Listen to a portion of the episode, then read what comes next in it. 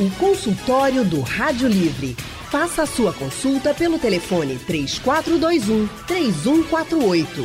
Na internet www.radiojornal.com.br. Levar os filhos para brincar na pracinha do bairro, participar de exercícios no parque, ir à praia ou simplesmente caminhar até o trabalho, usar as ruas e estradas de carro, de bicicleta ou no transporte público. Todo cidadão tem direito de usar os espaços das cidades. Mas para que todas essas atividades corriqueiras sejam possíveis, é necessário que as pessoas tenham uma moradia. De onde sair e para onde voltar, um trabalho para onde ir, saúde para se exercitar, tempo para lazer. Os direitos dos cidadãos são todos interligados, né? Um depende do outro. O direito à cidade é assunto do consultório do Rádio Livre de hoje.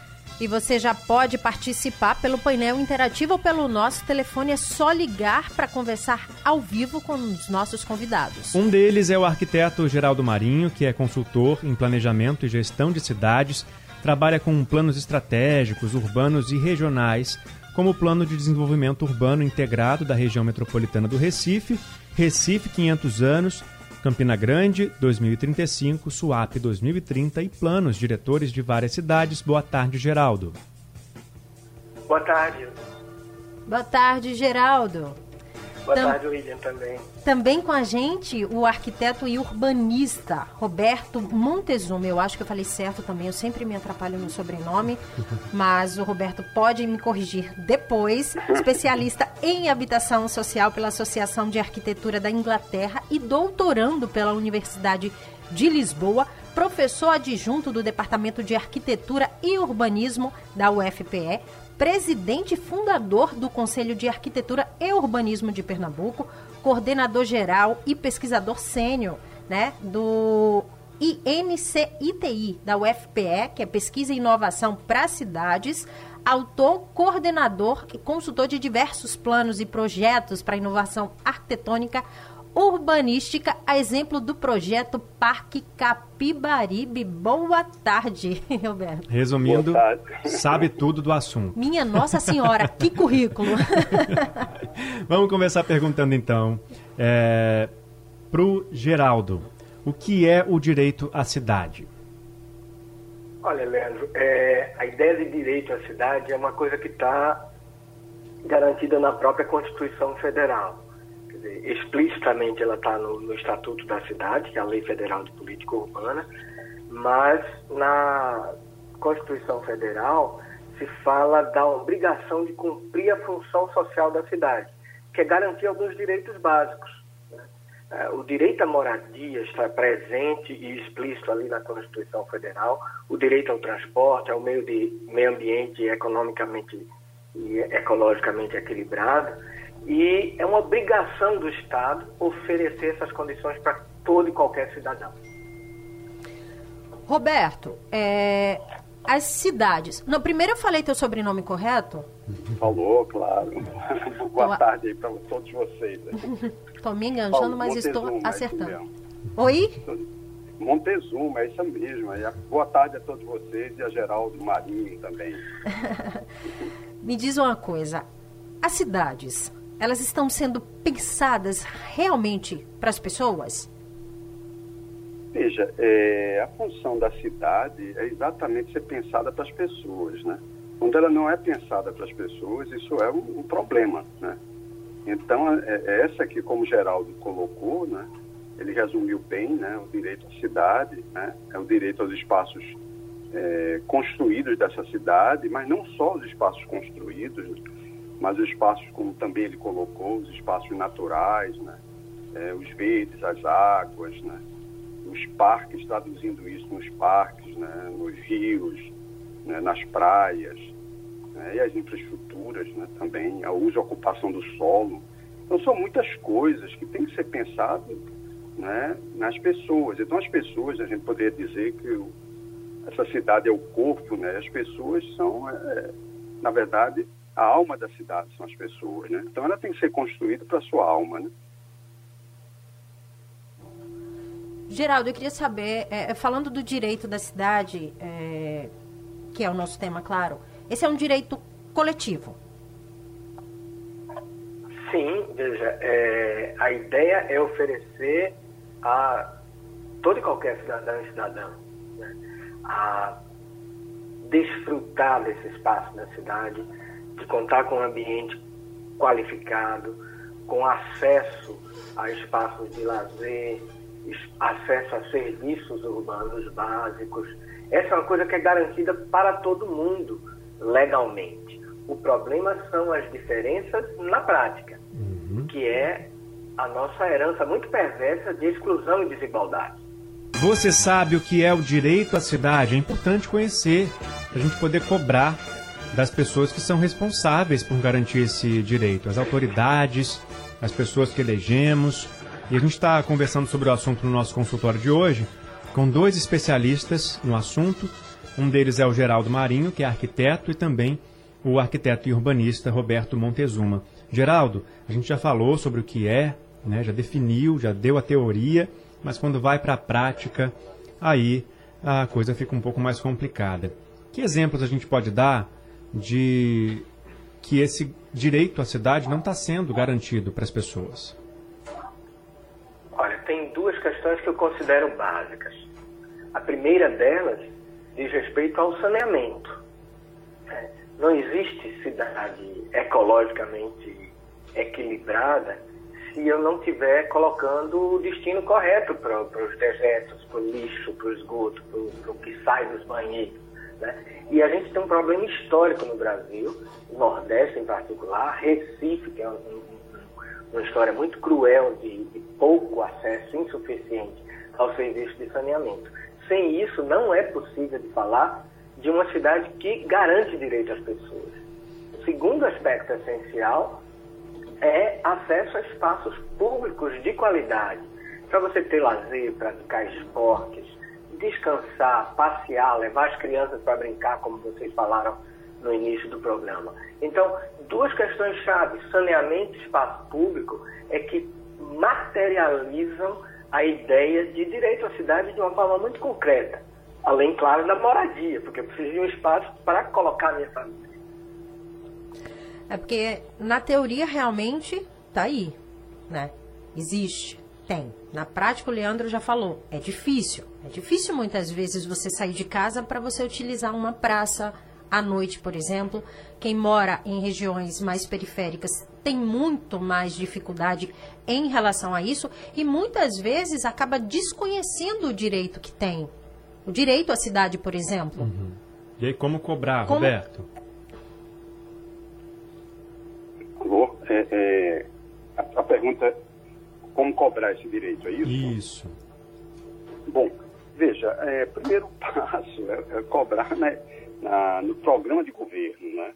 É, os programas de governo eles têm que ter, como o Geraldo colocou, eles têm que ter é, é, é objetivos práticos, né? E o saneamento é um objetivo prático, os espaços públicos são objetivos práticos para isso. Como você colocou, morar na periferia, né? E estar tá distante das praças, dos parques, por que não ter esses parques na periferia? Né? Por que não entender a periferia como essa cidade completa que tem que ser também planejada né, conjuntamente? Né? Ou seja, não dá para pensar a cidade apenas como algumas áreas que são privilegiadas em relação às outras. Então, a cidade tem que ser planejada de forma conjunta e integral. Todos fazem parte da cidade. E, a, e os espaços públicos e os espaços privados, eles têm que ter a mesma qualidade né, em qualquer local dessa cidade. Por isso que a gente fala do direito à cidade, um direito coletivo, é um direito para todo mundo, não dá para ser pensado apenas em parcelas da população ou pontos né, da cidade. Então, mas quais as garantias, de fato, do poder público para isso? Geraldo. Olha, é, do ponto de vista legal, a gente de fato tem um bom acervo, o Brasil tem boa tradição na, na consolidação desses direitos, mas eu preciso de uma população ativa, disposta, mobilizada para buscar conquistar esses espaços. Isso ela pode fazer de várias formas. Hoje, por exemplo, a gente está às vésperas de uma eleição. É claro que a gente vai ter que pensar e discutir a cidade e cobrar dos candidatos uma forma de tratá-lo. Né? Mas também há coisas que a gente pode fazer no nosso dia a dia. ações voluntárias, o simples fato de frequentar parques, espaços públicos, andar nas ruas, ir a pé para o, o, seu comércio cotidiano no, no bairro, isso dá vitalidade à cidade, isso significa fortalecer esse espaço de, de cidadania e de direitos. Né? E também é, existe uma coisa interessante que a gente chama de urbanismo tático, que são pequenas intervenções que você pode fazer com orientação técnica, mobilizando pessoas da vizinhança, contando ou não com participação da prefeitura, de tratar determinados espaços, de transformar lugares, de fazer pequenas praças, de desenhar ambientes de brincadeira para as crianças na rua. Então, iniciativa cidadã não é só cobrança política, mas é também realização concreta. Ou seja, é o dever do, do poder público, sim, mas também da população, dos, cidad dos cidadãos, né, de se organizarem para fazer alguma coisa acontecer. É, eu lembrei agora de uma reportagem que fiz já há um tempo de uma, um, um grupo de moradores que se uniu para fazer o jardim do, do, do, canteiro central de uma estrada que passa, uma rua que passava no bairro. Estava lá, abandonado, ninguém fazia nada com aquele espaço, começou a juntar lixo. Aí os moradores se organizaram e começaram a cuidar daquele espaço ali, que virou um ponto mais bonito para o bairro, para os moradores e até uma área de lazer para as crianças. Isso é um exemplo?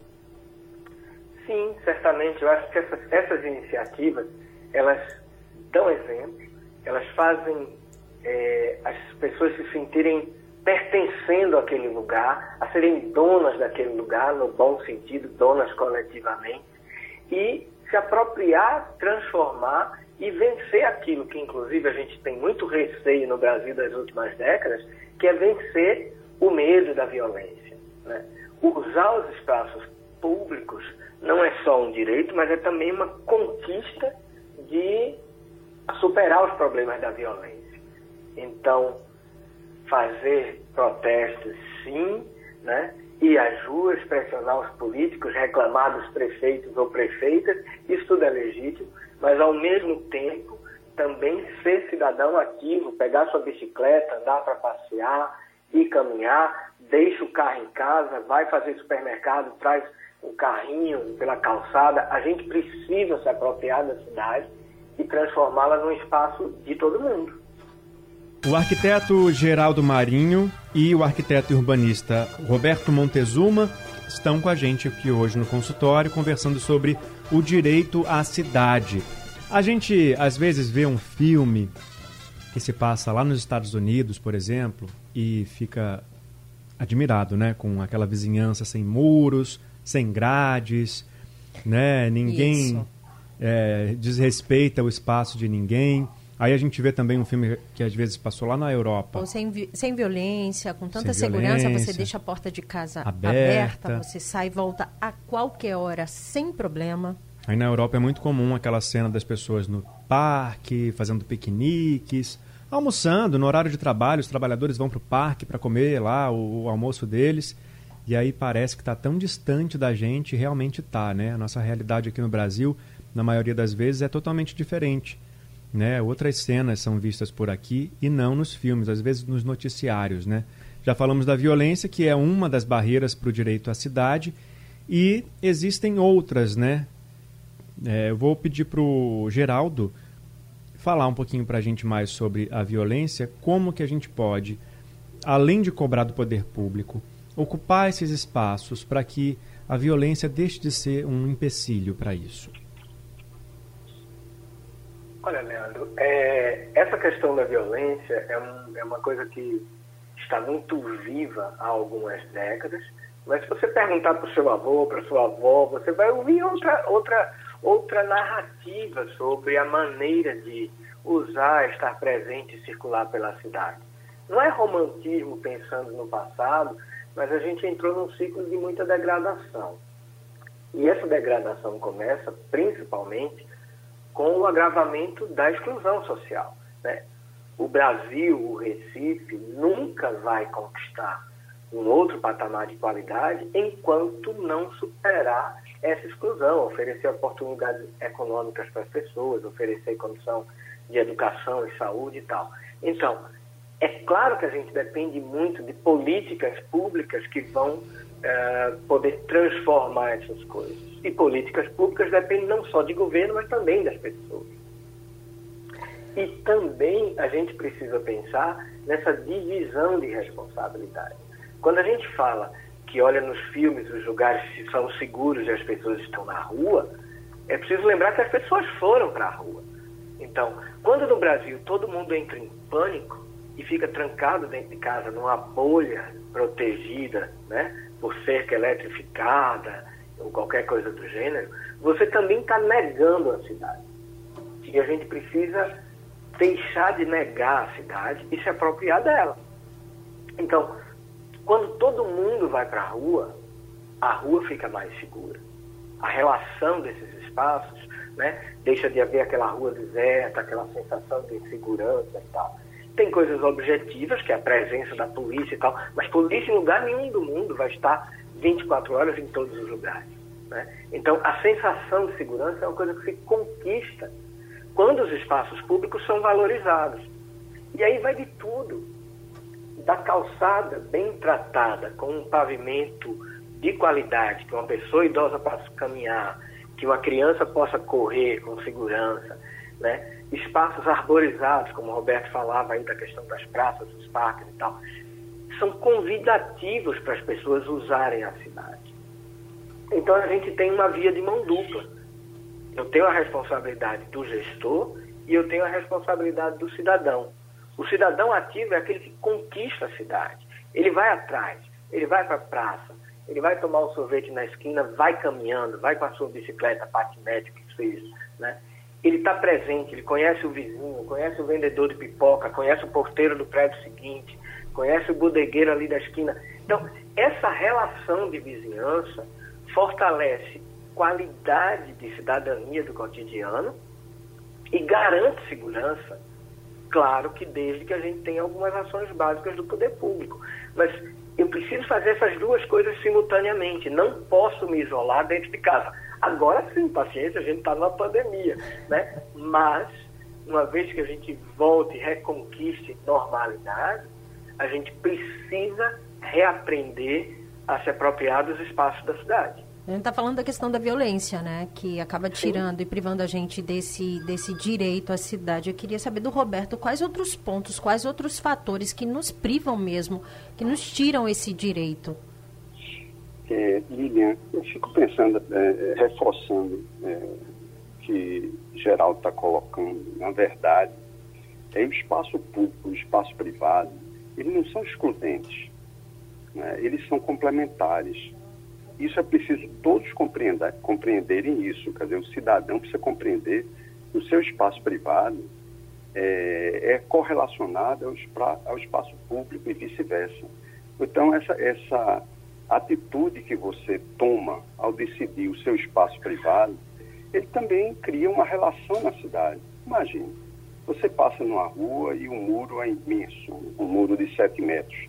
Qual a relação que esse muro tem com o, o, o cidadão que está passando na rua e está lidando com o muro dessa altura. É, então aquilo ali é uma agressão, né? Numa calçada, muitas vezes de um metro e meio, né? Então você lida com, com uma atitude, uma decisão sua, a priori, né? Mas que interage no espaço público. Mas o espaço público e o privado não pode ser visto como coisas separadas. É preciso ver com essa, essa essa correlação. Assim, você precisa ser generoso com seu, sua, seu espaço privado, para que também a cidade seja generosa e vice-versa. Então, uma atitude como se resguardar né, nesses muros altos, com essas cercas elétricas, né, ela é uma, uma atitude agressiva também à cidade. E é você individualmente que está fazendo isso.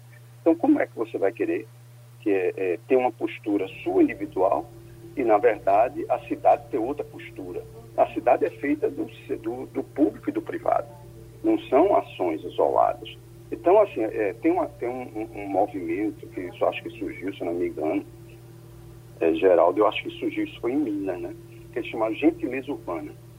Sim. É justo. Que é, exatamente isso, assim, como né, você é, é, pode ter uma, uma postura né, é, é, generosa com essa cidade. Como? Com atitude pequena, recua uma parede, né, arboriza né, seu, é, seu jardim, deixa que o, o cidadão, aquele que está passando na rua, né, na sua calçada, ele se, senta, se, sente, se sinta né, agradável né, é, é, com aquele ambiente que você está produzindo no seu espaço interno. Tem um professor nosso, né, foi um professor que fez um, um, um, um roteiro para construir o Nordeste, o professor Armando de Holanda. E, se eu não me engano, são nove, é, nove regras para construir o Nordeste. Mas a primeira começava pela sombra. Ou a sombra da árvore, ou a sombra de um, de um recuo da, da parede, né, que promove um aconchego, chama você, né, é, é uma entrada né, da casa, né, sombreada, né, é vazar muros, se eu não me engano, acho que uma outra era vazar os muros para que o vento circule, porque se o vento circule num clima quente e úmido como o nosso, você já se sente melhor. Uhum. Né? Então, assim, é, é, abrir portas, eu acho que era outra, outra categoria que ele falava, saber abrir as portas né, do ambiente é, é privado que você tem, é, continuar os espaços, eu acho que era uma coisa dessa, conviver com a natureza era outro, outro aspecto. Né? E, e essa coisa, então sentir que a cidade é um contínuo. Né? Era uma lição dele, eu acho que, se não me engano, era a última. Quer dizer, essa continuidade dos espaços internos e externos é que fazem essa, esse sentimento de propriedade, esse sentimento que eu posso fazer a cidade melhor. Essa cidade melhor ela, ela tem que ser construída pelo poder público, mas também tem que ser construída pelo poder privado. Então, essa, essa dualidade a gente precisa desmontar. Né? Nós temos, como o Geraldo mesmo colocou, a gente tem, é, é, existe um instituto, né, é, ele diz o tempo inteiro que nós somos o país que mais tem legislação urbana do mundo. Né? E muitas de nossas cidades estão em processo de colapso. Né? E nós temos a, essa maior é é, é, é, conjunto legislativo. Então não adianta só ter um conjunto legislativo, não adianta ter ser só legal, ela tem que ser legítimo. Né? Essa construção da legitimidade da cidade é feita pelo cidadão, né? é feita pelos espaços públicos e espaços uhum. privados em convivência contínua. Edivaldo de Casa Amarela ligou para cá para conversar com a gente. Boa tarde, Edivaldo. Boa tarde, Leandro, Anne, os doutores. Vou, vou resumir, porque eu sei que o espaço é pequeno. vou começar lá de trás. No, no, no, passado, há uns 30, 40, 50 anos, as ruas eram mais largas, hoje viraram beco. Isso na periferia, viraram beco. E também eu, eu, eu, sou corredor de rua, eu me queixo muito quando eu vou para o lado da periferia, muita fezes de cachorro, picha, né? E muito lixo na rua. Isso é um fato, a culpa é do povo. Vamos, né? Aí, isso é no passado. As ruas eh, eram largas, eram tão bem estreitinhas, viraram um beco. Aí vamos lá para a classe média. Classe média é, é, aquela, aquele velho pensamento. Os doutores, eu acho que vão concordar comigo, que é para carro, né? A cidade foi programada para carro e não para pedestres. Aí o que acontece, eu que moro aqui em Casa Amarela, vou muitas vezes correndo para o Marco Zero e, e, e volto, vou para o outro lado, dois irmãos e volto. Então, eu sinto a minha dificuldade no momento é, é, é houve um pequeno avanço de, de imóvel, mas na, na, nas, nas, nas passagens, né, nas calçadas, mas é menos, muito menos do que na periferia. Aí o que acontece? A minha dificuldade é carro, né? Às vezes, né, para decidir entre eu e, e ele, a, até na calçada mesmo, ele vai entrar na garagem, ele, se você não tiver cuidado, ele bota por cima, porque na cabeça do pernambucano, do motorista, é, a, a, a, Avenida Pista Cidade foi programada para carro. Os, os doutores a, tem mais um, sabem muito bem disso. Então, uhum. essa dificuldade, boa parte do que acontece, né, é, tem o poder público também, tem seus erros, tem suas corrupções, mas a, boa parte, a culpa mesmo é do povo, né? Para voltar aquele, o que ele falou aí, Leandro, né? É, na Europa, aquele sistema, né? O Brasil é um país pobre, terceiro mundo. Para chegar àquele nível ali de, de muita liberdade, deixar a casa aberta, está é, tá muito distante ainda. E voltando, eu, é isso que eu queria só alertar, que a minha maior dificuldade, eu como corredor, é, é os carros, né? Eles, assim, não respeitam, né? É. Diz que tem cidade aí, quando vê uma pessoa na rua, um pedestre, um corredor, um ciclista, né? Eles já vão freando, né, o carro. Aqui, uhum. eles bota mesmo por cima. E isso eu sinto muito, muito medo, com muita cautela, entendeu? Se vou 5 horas da manhã, nessa pandemia foi muito bom, mas depois... Voltou tudo é, ao normal, é, né, já? É, tá. tá certo. Edivaldo, obrigado pela sua participação aqui com a gente. Roberto, ele deu vários exemplos da falta de educação das pessoas que acabam privando as outras dos seus direitos, né? Ele deu o exemplo aí do lixo na rua, que é uma falta de educação, do cocô do cachorro que vai passear e não tira da rua. As pessoas parecem que não sabem recolher. É. E principalmente o que ele deu mais ênfase foi na questão do trânsito e da falta de educação dos motoristas, ou seja, o direito à cidade também passa pela educação. Pois é, né? Então veja, veja uma coisa. E o lixo? Quem botou o lixo? Quem está provocando a, a, a, o congestionamento das ruas? Né? Quem está é, fazendo com que, com que as calçadas e os seus muros também sejam altos e impermeáveis com essa cidade? Então a gente é corresponsável da cidade. O problema não é só fora, o problema também é dentro e vice-versa. É, é, entendeu, Leandro e Lilian? Não é, acho que a compreensão ela tem que ser vista de uma forma completa. É na hora que você, que o, que o, o, é, o carro está passando desrespeitosamente, né? porque também foi um problema, né? com exigência, de repente as pessoas começaram a exigir mais lugar para carro. Né? A gente vê várias cenas que as pessoas deixam os carros nas ruas, né? É é, é, é, é, tem mais de um carro por casa, não tem garagem na sua casa, coloca o carro na rua e aí o carro não tem espaço para outro carro passar, as calçadas são reduzidas. Mas isso é uma atitude que, que é muito, foi muito característica do século XX e que a gente tem que desmontar. Esse próprio século agora, esse nosso século, né, eu acho que está num momento de rever né, e está revendo esses papéis essa reclamação é muito grande da, prima, da, da primazia do carro. Ela, ela foi tão cruel, né, por um lado, que ela destruiu essa urbanidade que existia, como ele colocou, na, na periferia, com calçadas mais largas, automaticamente calçadas mais largas, arborização, arborização tem mais sombra, sombra tem mais aconchego nessa cidade, né, que é oposto a um carro. Você entra no carro, e hoje o carro com os ar-condicionado, você entra no carro, e chega no seu destino, parte e chega ao destino e dá um adeus para essa cidade né, que está na, nessa, na sua circulação. Então é preciso essa reeducação, né, é, é cobrar o órgão público uma, um repensar uma nova postura, né, e, o, e o, a eleição está aí para isso, criar uma nova postura, mas também fazer a sua parte, porque eu sou corresponsável por isso. Eu, eu, proponho, eu jogo lixo, eu produzo lixo. Né? Roberto... Eu produzo o congestionamento, por aí vai. Roberto tocou num assunto bem interessante em relação à educação, né? De se educar e em relação às calçadas. Eu queria falar com o Geraldo sobre justamente isso. A gente vive falando muito sobre acessibilidade, mas é difícil para quem precisa sair. É difícil para quem precisa transitar em relação às calçadas, não tem um nível certo, as pessoas não conseguem passar por ela é, por elas muitas vezes são carros parados ali na frente, é, desnível tipo, absurdo. Como é que fica essa situação também, Geraldo? Olha, esse talvez seja um dos problemas mais críticos das cidades para o cotidiano das pessoas. Né? É, não importa em qual face da cidade a gente está falando. As nossas cidades, em qualquer lugar do mundo, na verdade, elas são quase que soma de pequenas cidades, que são os bairros. Né?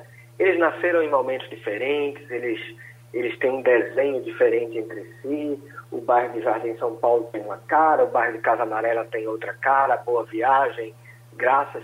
Cada um tem sua identidade e mais ou menos tem largura de rua diferente, tem é, mais ou menos infraestrutura e tal. Tudo isso é um desafio para quem vai gerir a cidade e também para quem vive na cidade.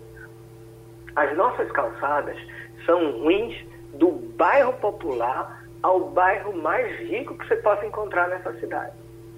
E aí tem uma, uma, uma responsabilidade dividida, porque eu tenho gestores que não são efetivamente comprometidos com a acessibilidade, porque são essas pessoas de classe média, como o Edvaldo falou lá, de, de, que tem o carro na cabeça, em lugar de pernas parece que tem rodas, né? Mas são essas pessoas que não conseguem pensar essa acessibilidade do cotidiano. Então, nossas calçadas são ruins em qualquer bairro da cidade. E isso é uma, uma responsabilidade do gestor e é também uma responsabilidade do morador. No Recife, quem é responsável para fazer a calçada é o dono da casa. Né? Você tem seu lote, mas à frente do seu lote, onde está a calçada, é você que deve realizá-lo. Ninguém tem muita consciência disso, isso é muito discutível. Mas hoje, essa é a regra. Isso. E o que a gente encontra é cada um fazendo intervenção que não obedece às, às normas urbanísticas, que não obedece ao mínimo de bom senso, de, de permitir que uma pessoa circule com tranquilidade. Né? E é, a distribuição desse, desse, desses problemas, no caso do Recife, parece que ela é absolutamente universal. É, e se a gente quiser né, ter essa cena de filme europeu ou norte-americano no Brasil, é isso, tem que fazer a nossa parte. Cada um tem que exercer aquele dever e aquele direito que é do cidadão, e um deles é o voto. Né? Então, de uma certa maneira, está tudo na mão do povo. Obrigado pela participação de vocês no consultório de hoje. Obrigado também. Obrigada, Roberto. Obrigado, Roberto Lilian. Muito obrigado. Prazer conversar com o Roberto de novo. E foi boa essa oportunidade. Muito obrigada, Geraldo. Muito obrigada, Roberto. Uma ótima tarde para vocês. Muito obrigado. Foi um prazer conversar com todos vocês. Buga, abração. Valeu.